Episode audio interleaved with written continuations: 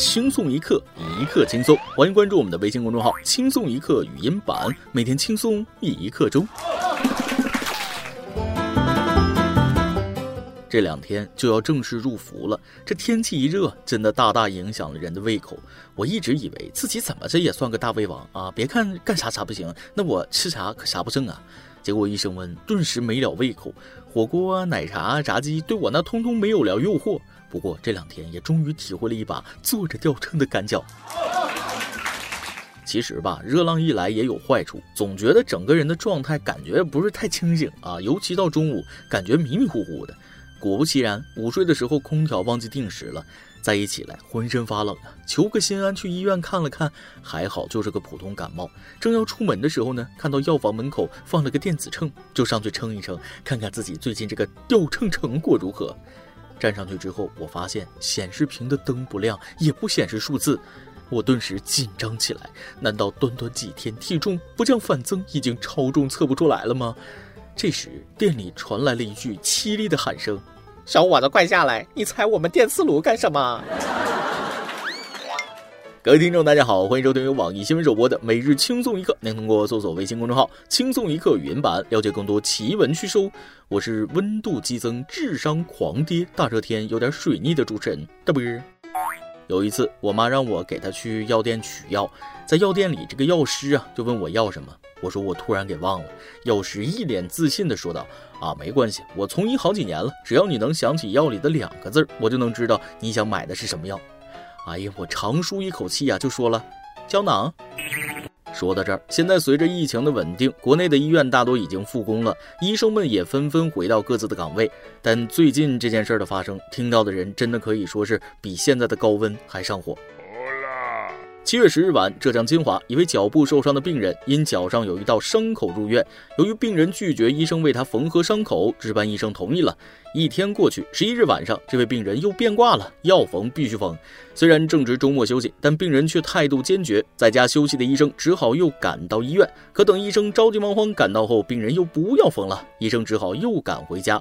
病人说不出道理，也不说要求，只反复说医院服务不好。然而事情到这儿还不算完，按照这种无理取闹的病人的一贯传统，果然医闹开始了。病人的家属中有两个主播说自己是大 V，是很大很大的名大 V，随即大闹护士台，还直播过程，护士根本无法工作。随着两个人持续直播扰乱医院正常秩序，护士长忍无可忍，使出了杀手锏，把医院里的四百三十八万粉丝的大 V 圈白衣山猫老师请出山来一起直播。嘚瑟半天的其中一位主播不知道医院还有个更大的 V，不明所以的大放厥词。之后民警赶到后，对这两位医闹的大 V 等人进行了法制教育。前一秒说话杠杠的，大闹医院的大 V 马上认怂啊，向被他们折腾了一晚上的护士们道了歉。金华公安还在当晚的金井夜话专门喊话大 V：“ 你以后靠点谱，不带这样折腾自己的，不然送你银手镯。”在此给这位白衣山猫的医务工作者大 V 啊和金华公安点赞，向医护人员们致敬。我觉着吧，这件事之所以让人不齿，是因为从这几位所谓病人家属大 V 的一系列动作来看，这就是一场明显不过的设计好的闹剧。两个为了利用医患矛盾话题炒热点、博出位、博流量、恰烂钱的人。医疗护理工作本就辛苦，只要有人干扰正常的医疗护理工作秩序，就会耽误很多事情。疫情还没有完全结束，医护人员工作量比平时是多之又多。这种情况下还要处理这种胡搅蛮缠的事儿，有时候也真的力不从心。在这个时段自导自演、巡视生非，是嫌医生不够忙，还是医患关系面临的挑战不够多？对于这类扰乱医院公共秩序、严重影响病人休息、妄图颠倒黑白、巡视生非、创造医闹的无脑主播，平台应该封杀，列入征信黑名单啊！消耗的公共资源也应该清算赔偿。以后隔三差五的闹上这么一茬，那医生真的没法工作了，医院也不像医院了。所以有病治病，像是这种不需要医生治的，那就得让警察治治，只能说是又蠢又坏。同样又蠢又坏的，下面的这位大叔那也跑不了。七月七日，浙江杭州一驾校教练王某因对女学员实施猥亵被抓获归案。二零二零年五月，九零后姑娘小陈在科目三练习过程中，五十岁的教练王某把手搭在小陈的大腿上，小陈将王某手推开，并告知不要这样。此后，王某多次趁其开车时实施猥亵行为。最近一次学车中，小陈被蚊子叮咬，王某以唾液可以消毒止痒为由，亲吻小陈胳膊、脖颈等部位。七月七日，王某因涉嫌强制猥亵罪被警方刑拘。听听这像话吗？就算唾液可以消毒止痒，无论怎么说也轮不到你亲自上嘴吧？都二零二零年了，但这类三俗流氓的存在，那却是一点也不见少。女孩子出门在外，那一定得保护好自己，及时行使自己的权利，大胆取证，勇敢报警啊！第一次不制止这种人，那就会变本加厉。不过我转念一想，如果按照这种酸碱中和的原理，那这位大叔的最大价值应该被应用在马桶清洁上，或者以后自己被蚊子叮了，也都用这种办法给自己止止痒吧。有人行恶，就有人受气。下面再来看看这位因为轻信所谓的客服，花两百零八元网购内衣被骗走一百零五万的女士。近日，西安的周女士花两百零八元网购了一件内衣。七月九日，她接到自称是客服的电话，称该内衣存在质量问题，让她退货，并承诺会赔偿医疗费及价值该件内衣四倍的费用。但若想拿到上述费用，就得按客服的指示，在借呗和微粒贷上借款刷积分。之后，对方又说周女士的钱只能转到她的银行卡上，让她重新绑定银行卡，并要到了验证码。一顿操作之后，周女士被骗走了近一百零五万。眼下，她已向警方报案。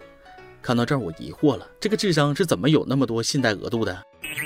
算了算了，不如人家人傻钱多啊！我承认是我酸了。不过还是要提醒大伙儿，正常网购商家不会主动打电话告诉买家让退款。作为消费者，遇到这种事儿，第一时间一定要联系电商网络平台店铺客服核实。每个网购平台都有聊天窗口，点击客服咨询。这位女士，给咱们的前车之鉴，那可必须警醒啊！我还是很安全的，像我这种穷人，那银行卡不会超过五千块钱，而且最近总能听到神秘的叮当声。经走进科学节目组调查，原来是因为我穷的叮当响。所以咱们今天的每日一问就来了：你曾经为了买什么东西而疯狂攒钱呢？最后，咱们将视线转到海外，讲点开心的事儿。天上掉钱的散财喜事，你见过没？最近，一位泰国女子中千万彩票撒钱给乡亲的事情就这样迅速走红了。七月十二日，泰国一女子中彩票喜提九千万泰铢，约两千万人民币。发了这笔横财之后，她并没有选择销声匿迹，而是用滑翔伞从空中撒钱给三千位邻里乡亲。民众在底下欢呼争抢，最终该女子共散财三十万泰铢，约六点七万元人民币。独乐乐不如众乐乐，穷人乍富，那回馈乡邻。这位泰国女士真的太可爱了，大家纷纷表示，什么时候才能等到用滑翔伞造福邻居的时候呢？果然，总有人在替你实现你的白日梦。相信广大网友跟我一样啊，既想种又想撒，还想捡。其实啊，凡事要往好了想。虽然中大奖这种事情没有抽中你，但是你也是很幸运的，因为老师上课提问抽中了你，领导临时加班抽中了你，还有朋友聚餐结账都抽中了你呀。你我皆锦鲤，分工不同，分工不同啊。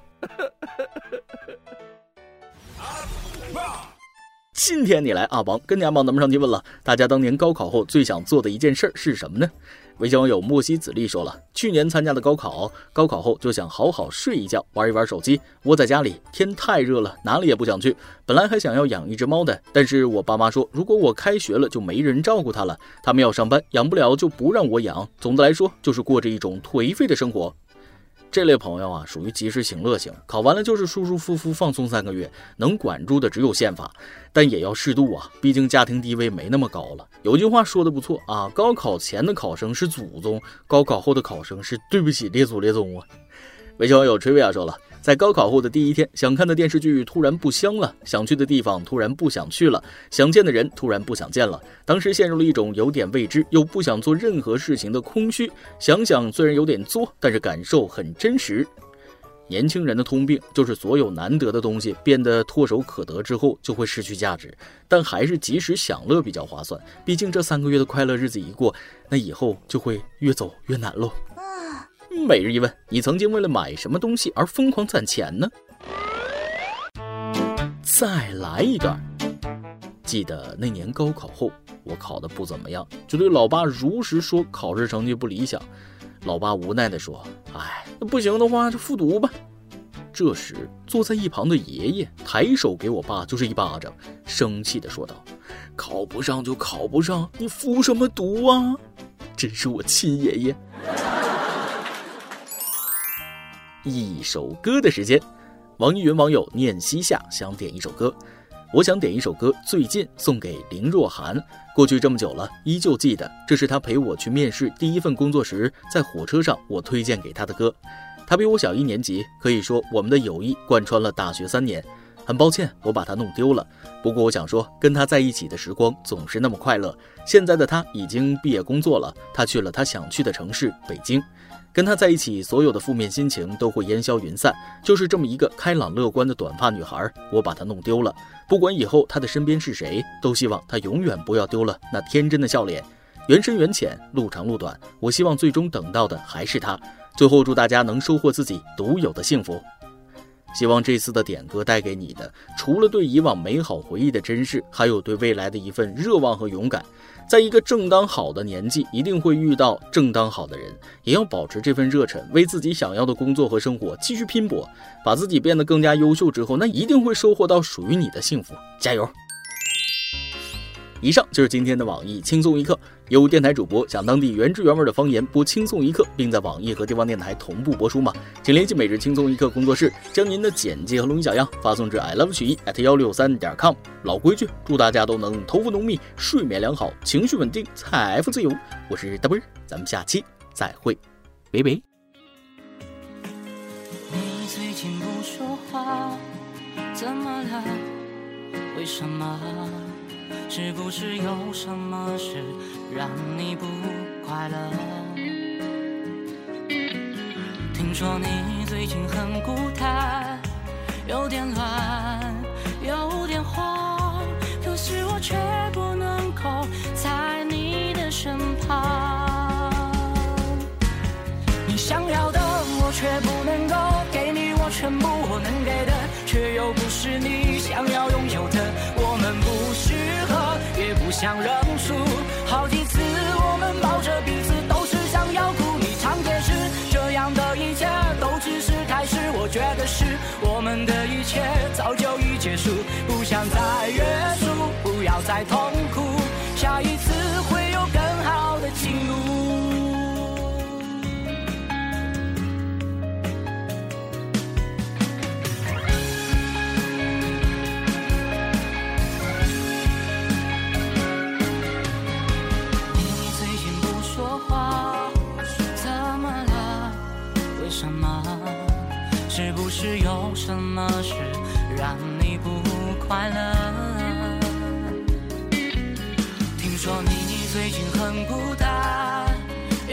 有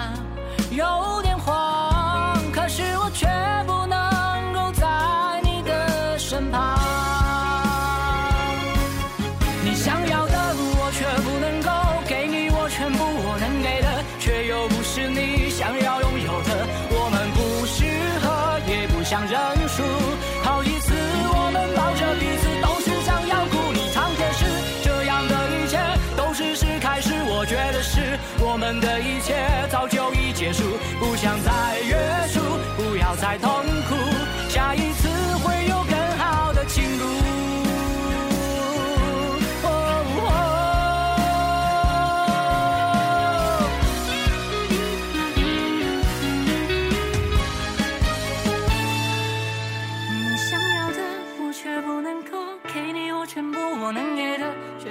是你想要拥有的，我们不适合，也不想认输。好几次我们抱着彼此，都是想要哭。你常解释，这样的一切都只是开始。我觉得是我们的一切早就已结束，不想再约束，不要再痛苦。下一次会有更好的情路。这一次我。